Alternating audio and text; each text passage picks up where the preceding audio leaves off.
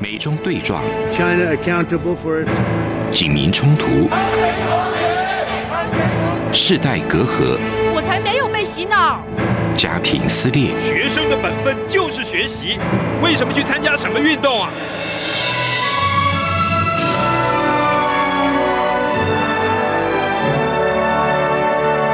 我们可以聊一聊吗？可以跟你说说话吗？我们聊聊好吗？我想好好跟你聊天。每周四晚上十点，由张明天跟大家聊聊天。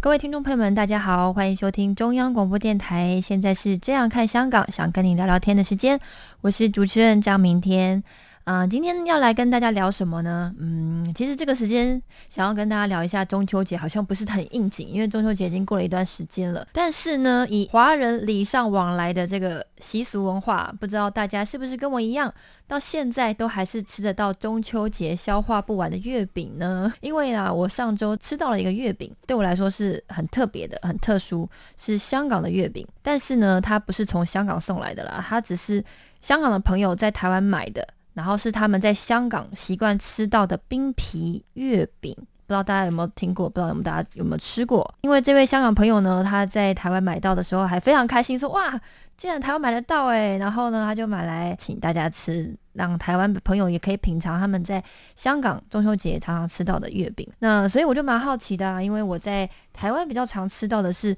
蛋黄酥，或者是那种酥皮芋头酥，然后或者是老一辈的人家比较常常送那个广式月饼。所以呢，我就跟这位香港的朋友聊到的时候，聊到了他们中秋节跟台湾其实有非常大的差异哦，那也觉得很有趣，所以我就把他们请到了节目现场，也让听众朋友们呢可以感受一下、体会一下，这是香港的中秋节跟台湾的中秋节的这个文化差异哦。那我们先来欢迎 Panda 还有 Tony。大家好，我叫 Tony。大家好，我是 Panda，我们都是来自香港的。是欢迎你们，可不可以先请 Tony 讲一下？因为呃是 Tony 买了冰皮月饼，然后请我吃的，感谢你让我品尝了你们家香味。所以你们是不是可以先分享一下你们在香港都是怎么过中秋节的？很主要有两个方面啦、就是在中秋节，我们香港人吃的东西就跟台湾其实有一些差异啦。虽然大家都会吃柚子或者叫文旦，但是从月饼到可能一些呃水果，我们都有一些差异。然后还有我们的中秋活动也有不一样。台湾人给我们的印象就是台湾人很爱烤肉，就是中秋节就一定要烤肉，这个是我们香港人可能是有点想不明白的。这个我记得那个传说好像就是在某一年台湾的中秋节就有一个卖烤肉东西的一个厂家，就是卖那个广告广告，就是说中秋节要烤肉。然后就开始了这个台湾那个中秋节烤肉的传统。我听说的传说就是这样吧。听的传说，对烤肉的话题，我觉得我们留在节目下半场再好好聊一下香港人烤肉是怎么样。但是呢，呃，我们先聊一下，就是说，诶，刚刚 Tony 有提到说台湾的中秋节气氛跟香港很不一样，然后你刚刚说你们也会吃柚子，对，因为我们香港人的中秋活动呢，其实就是跟可能一些灯光啊，或者是跟火很有关系。香港因为那个地理环境啊，就是比较小嘛，但是我们呃每个居住的环境里面都有一个公园，或者是一些篮球场。小时候啊，我们中秋节都一定会晚上就出门，就是到那个家附近的公园里面，或者是篮球场里面闲逛一下，然后玩的就是一些灯光有关的，譬如就是叫灯笼。那其实中秋节我们香港人一想到就是灯笼啊，提着灯笼去逛街，或者是小朋友的时候也是一定要父母买我们一些很可爱的灯笼。但是呃，我来了台湾这边才发现，嘿，台湾人中秋节不会提灯笼，对啊，原来台湾人对于灯笼的一个想法，就是在元宵节。对，元宵节或过年了，这个是跟我们活动上面或者文化差异的里面是很大的一个差异啊。我觉得就是那种感觉，看起来就是在台湾那个中秋节的那个气氛里是不那么明显的，嗯，比较起香港，因为我们小时候我们在香港的时候，就是你会发现就是可能我们就是有一些所谓的公共屋圈吧，就是很多人就是住在一起的一个很密集的一个社区，就是每逢那个中秋节时候，你都会发现一些街外就是可能公园啊、街上啊，都是满满的人，然后都是满满的那荧光棒的那光，还有就是那个火光，就是一片光海，就是就是很亮晶晶的感觉，就是有一点像那个大量的萤火虫，就是 到处飞来飞去的感觉，就是。哦，你是说香港在中秋节的时候很喜欢灯光类的那种东西？是是是。然后每个人都会提灯笼或者是拿荧光棒。是。但是台湾你就觉得没有中秋节的气氛。对我起码我是感觉不到有什么特别的是，你一眼就看到它是跟中秋节这个东西有关的，我是觉得不太明显了。对，真的，因为我们平常中秋节就好像一定要出门在家附近闲逛一下，但是在台湾过中秋了，只有听到这个词，然后可能跟一些台湾朋友比较熟悉，就会听到他们想去去烤肉啊，或者是跟家人团聚。就是去烤肉，问题是在这一般的街道里面，我们很难看得到台湾是怎么过中秋节的。嗯嗯，对，我觉得台湾中秋节好像比较少装置艺术的布置，这部分好像比较少一点，好像通常在圣诞节会比较多，或者是过年。可是中秋节好像是比较家人团聚的时刻，所以你们不会感受到街道有很多那个中秋节的气氛，反而是就是如果你在台湾朋友有家人，大家会喜欢聚在一起烤肉，这件事情会比较让人家有感。觉中秋节到了，还有柚子跟月饼，因为这两年刚好你们也是来台湾这两年嘛，然后呃疫情的关系，所以又更感觉不到了。香港人对于中秋节也是一个团聚的时刻，但是我们就觉得哎，一定要出去赏月啊，就是去看远远的月亮，有可能是关于赏月的关系，所以我们都需要一些很亮亮的东西，譬如呃一些荧光棒啊，我我们荧光棒。可能台湾人觉得都在演唱会的时候用，但是我们香港常常都会在中秋节就拿出来，然后弄了很多不同形状的，譬如一些可能是装饰，可能一个颈链、项链那样，把它围成一圈挂在脖子上。对对对，或者是它有些设计是可以弄成一个球这样，然后我们就丢来丢去啊这样的。简单来说，我自己的经验就是一个中秋节很标准的一个配置，就是我们把那个月饼带到家门外面，可能到公园啊或者球场啊，就是一边吃那个水果月饼，还有就是可能点那个蜡烛，然后就看天空的月亮，就是这样的一个场景吧，我就加起来一个很。典型的一个画面，就那个香港过中秋节传统上就是这样。其实片仔刚才讲到，就是在香港的街道或者是外面都会看到很多火光，但是这个不是着火，不是失火，而是如果我们说台湾人怎么会都在中秋节烤肉，我们香港人会想不明白。反过来，可能台湾人也会很想不明白，为什么香港人都会在中秋节除了玩灯笼而外，还会玩一些蜡烛。对，这怎么玩蜡烛？包蜡是啊，现在可能比较小，因为就是可能那个政府的宣传就是不要那个包蜡，就是不要防火。但是我觉得这个是其中一个原因呢。另外一个原因，我觉得就是可能当时的那个年轻的人，就是当时可能没有什么娱乐，所以就可能比较会有这些活动，就是。但是这个，我觉得这个也是我们小时候一个差不多是核心的活动嘛，尤其是男生基本上都一定会有。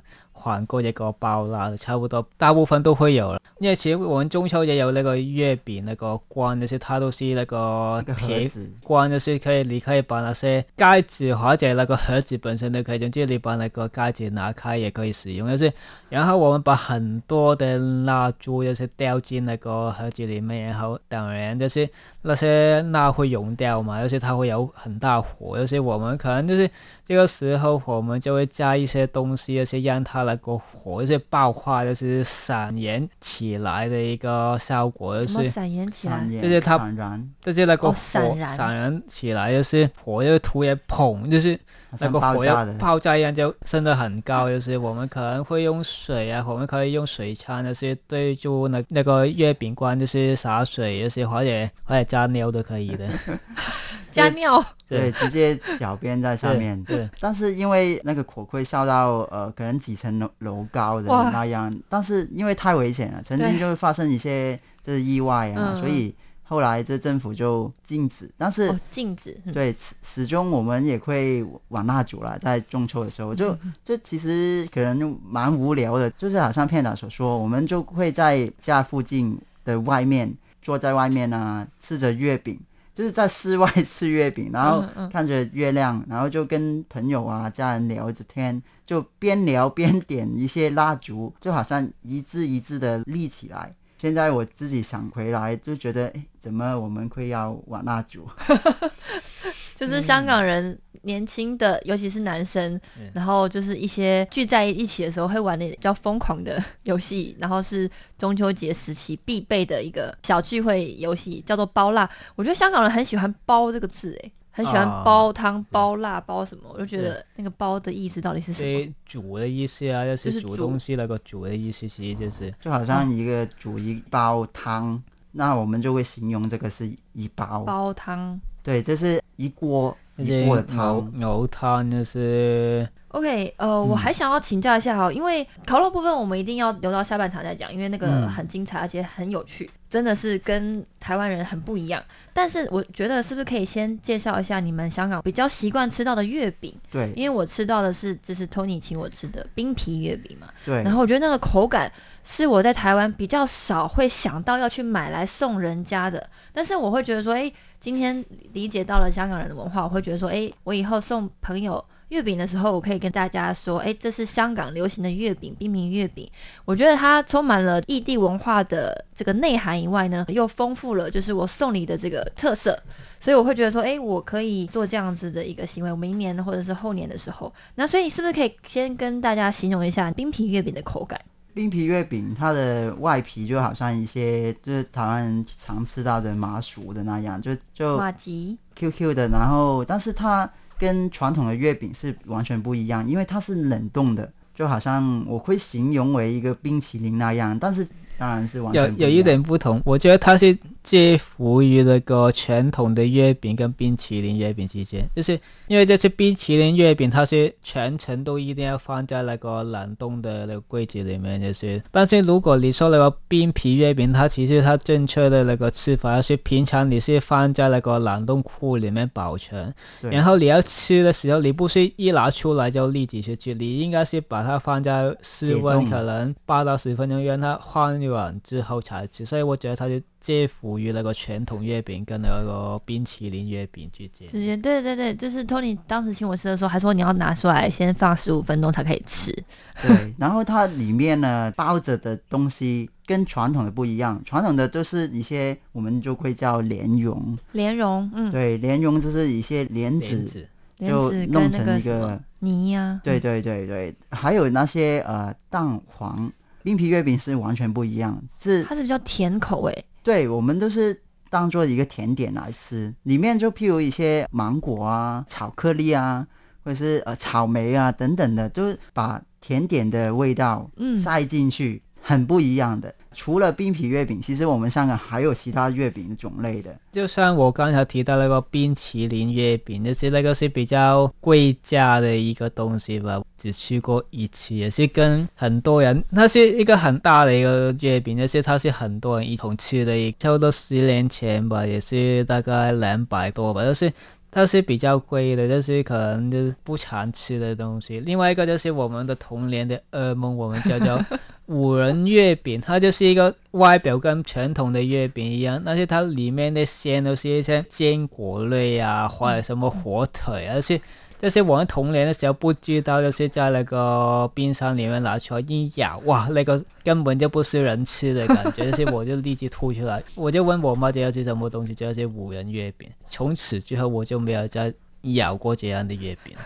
我刚刚呃，Panda 聊到了就是冰淇淋月饼哦，他说这是比较高单价的月饼，他比较少吃得到。但是呢，又讲到了五仁月饼是他小时候的噩梦。我觉得这可能是香港人比较老一辈人吃到，里面比较多包的是瓜子仁、杏仁，对不对？什么比较五谷类的那种内馅。然后可是他觉得非常的难吃。那我也是因为 Panda 跟我介绍以后，我才上网去查了一下五仁月饼。我在台湾也没有吃过这几种月饼呢，都是香港人以前。就是你们过去回忆中的月饼，然后包括你们喜欢的月饼跟不喜欢月饼。好，那我们上半段的节目呢，我们先到这边休息一下，马上回来。最有趣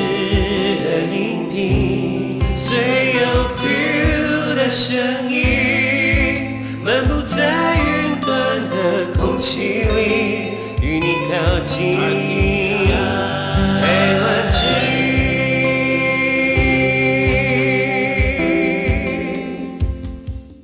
欢迎回来，您现在收听的是《这样看香港》，想跟你聊聊天的节目，我是主持人张明天。我们今天呢邀请到的两位香港朋友，一位是 Panda，还有 Tony。那我们今天聊的话题呢是港台的中秋节文化习俗呢很不一样。节目下半场呢，我们就要来聊一下台湾人中秋节的烤肉文化，香港人好像很不以为意哦。我想要顺便提一下，我们刚刚中场休息的时候，我们的执行制作他聊到了五仁月饼是他喜欢吃的月饼，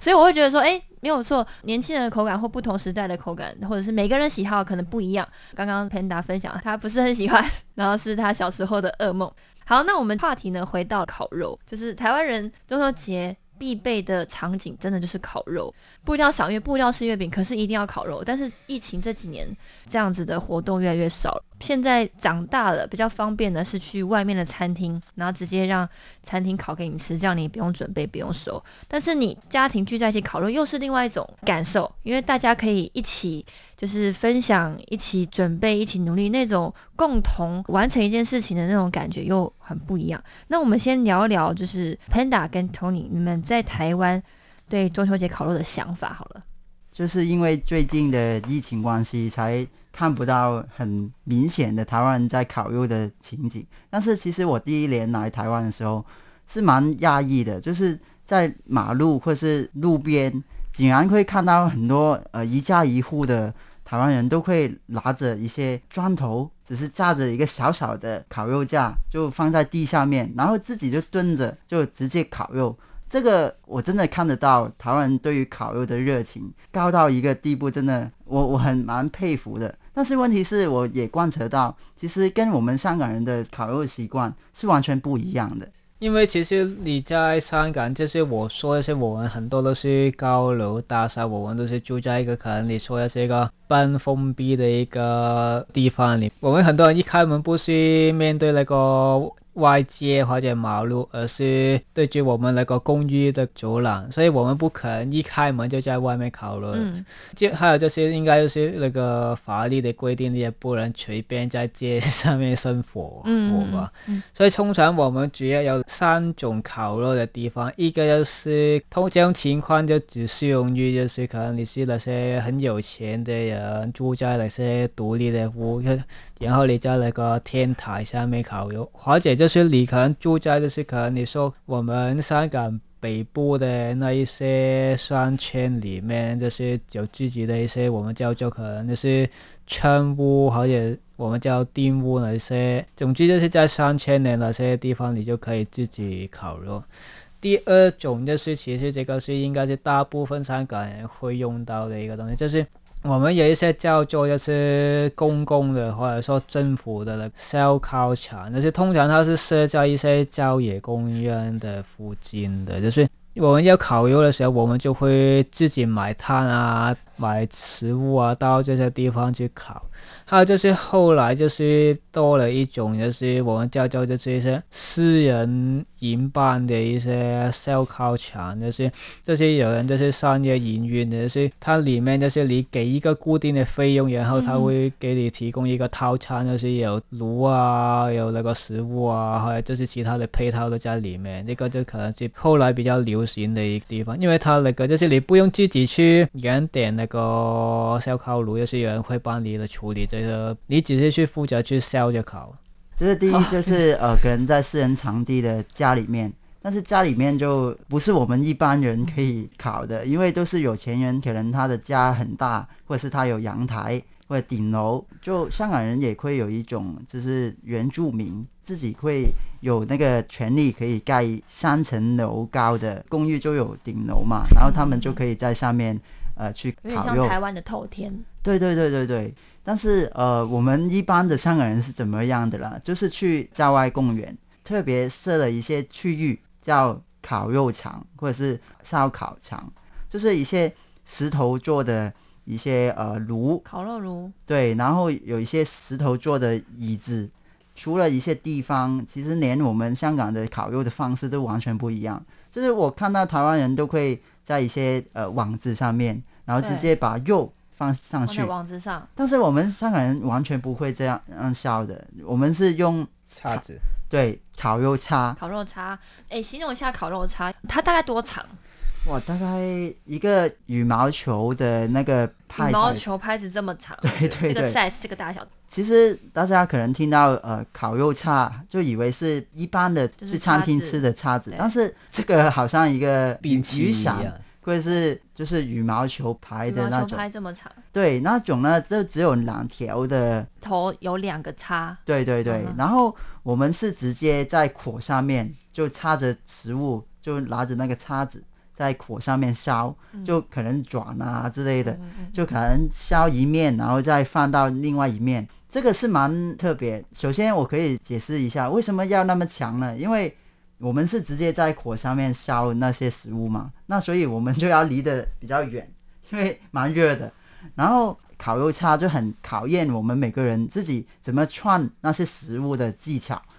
譬如一些鸡翅膀啊，或者是牛肉、猪肉，我们每个人都是自己串起来的。技巧不好的话，那就会一些肉的面就会折起来，烤不好，对，就会不熟。然后或者甚至是当我们在烤一些丸子的时候，呃，牛丸啊，或者是贡丸啊，穿的太多，穿的不好，它就会掉下来，掉到火炭里面。对对对对对。呃，那些我觉得这烤肉，它是烤不同的东西，它是有一个难度的。最容易烤的就是那些丸子啊，就是可能你做贡丸啊、花枝丸啊之类，这个是最简单，因为它是一个圆形的一个东西，它不会掉下来。然后那个难度开始增加，就可能是烧一些偏脏的一些东西，可能就是你说烧那个鱿鱼啊，这个就可能难度要再高一点。然后最高难度的就是那些软趴趴，还有就是那个形状不规则的那个东西，通常那些那些。牛排是最难烧的，因为牛排它那个形状跟那个猪排比，它是更加的那个软，还有就是它不规则，所以通常烧牛排是一个很困难的一个东西。所以如果你在那个烧烤场里面，你是一个专业去烧排的那个人，就是人很多人会拜托你帮他去烧东西，因为他真的是一个需要经验，他需要一个长期训练你才可以烧得烤，一个是一门艺术来的。但是通常每个人都只有一个烤肉叉嘛。如果你烧一些很高难度的又很久才熟的一些肉类，那你就变成永远都坐着，然后等着，然后你你都没办法吃其他的，更不要说帮其他朋友烧了。香港人跟台湾人的不一样，就是台湾人都在一些网上面烧，然后一个人可以烤很多人份。对啊，就是熟了就可以拿来吃，但是。香港人都是差不多，都是为了自己想吃什么，那就创造自己的那个叉子。但是呃，如果你烤的不好，就只能吃一些烧焦的食物了。丸子啊，就比较简单的东西。对，最简单的。对对对，所以那个顺序有也也有不一样。就是我可能一开始你很肚子饿，你就先烧一些比较简单的，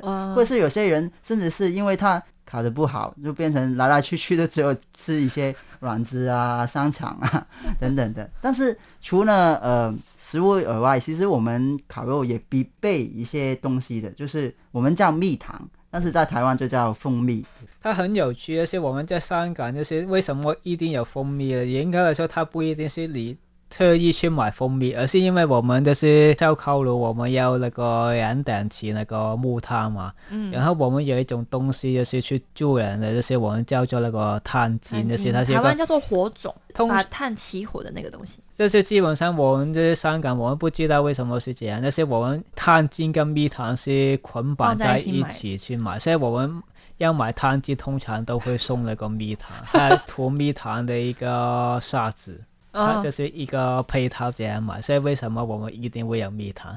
对，你们为了买碳金，然后不得已有蜜糖来，就干脆把它涂在烤肉上，是这样吗？呃，也没有，然应该说，呃，这个也是我想不懂的，为什么我们上海人都很喜欢，就无论是鸡翅膀啊，或者是猪肉啊，所有的食物都好像都适合涂上那些呃，就是蜂蜜啦，但是。这个概念就类似台湾人用的烤肉酱，对。但是我们香港人都不会。我们很爱吃甜的烤肉酱，它不是必备吧？这些，但是还是会有人去买，而且可能有一些人会额外去买的。这个就是，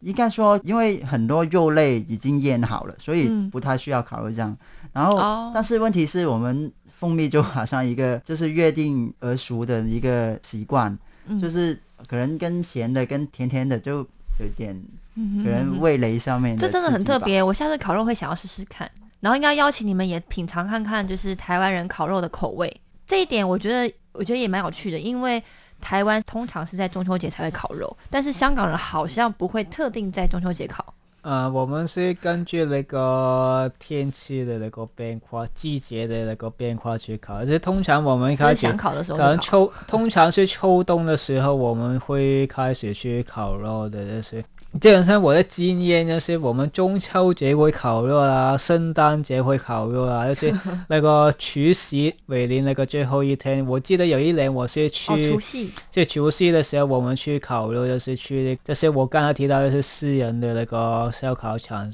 里面，就是去倒数哈，就是烤肉。有时候可能是一月或者二月的时候，那个新年的时候，如果有时间那块，也有可能有人去烤肉。就是它主要是跟那个天气去挂钩的，就是不太跟那个节律有什么不太大关系。嗯，就是想考就考，反正就是我到了园区就可以考，然后带了一个叉子，然后不然就是家里大家聚会想要约定一个 barbecue 活动，然后就可以考。是，所以它不会限定在中秋节。或者是对于我来说啦，就是童年的回忆，就是童年的时候去小旅行，就学校的小旅行。那我们一定会到一些郊外啊，然后郊外就是班会活动，就是去烤肉，嗯，就不会跟中秋节一个很直接的挂钩啦。那你们有试过在台湾用网子烤肉吗？我没有，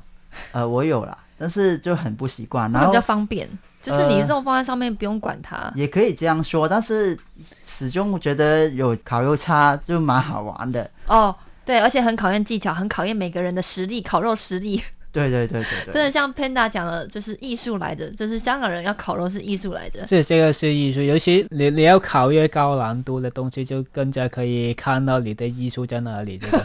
还有就是天分，还有就是如果你是一个很专业的那个烤肉货的话，基本上可能很多人会把他的烧烤材交给你。有一种情况就是很受到欢迎，这里就是一个专业的那个烤肉户，可能你一一二三四五六就插放在你面前，然后你。放在那个炉边，然后你一个人控制，可能是五六六支叉，有些不同的就是控制它。这这个都是专业的烤肉工具人吧？这已经大师级了，而且我觉得可以跟大家分享一下，因为我跟 Panda 聊到台湾人烤肉的时候，他说台湾人都用那个夹乐色的夹子在烤肉。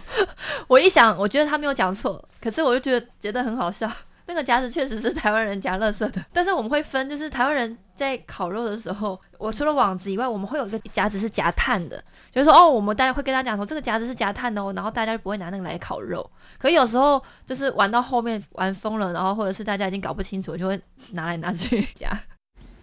feel 出感动，让爱飞翔，带您认识台湾文化之美，RTI。好，我觉得今天跟香港的朋友，然后聊聊就是香港人的中秋节，他们的月饼，还有他们吃柚子、提灯笼、玩火，然后还有他们烤肉的文化习惯，我都觉得非常有趣。希望听众朋友们也会喜欢这一期节目。那也欢迎听众朋友们呢，可以来信到我的 email，我的 email 是 tomorrow 三零九五 at gmail dot com，t o m o r r o w 三零九五小老鼠 g m a i l 点 c o n。那我们今天节目就到这边，感谢听众朋友们收听，我们下周同一时间再会。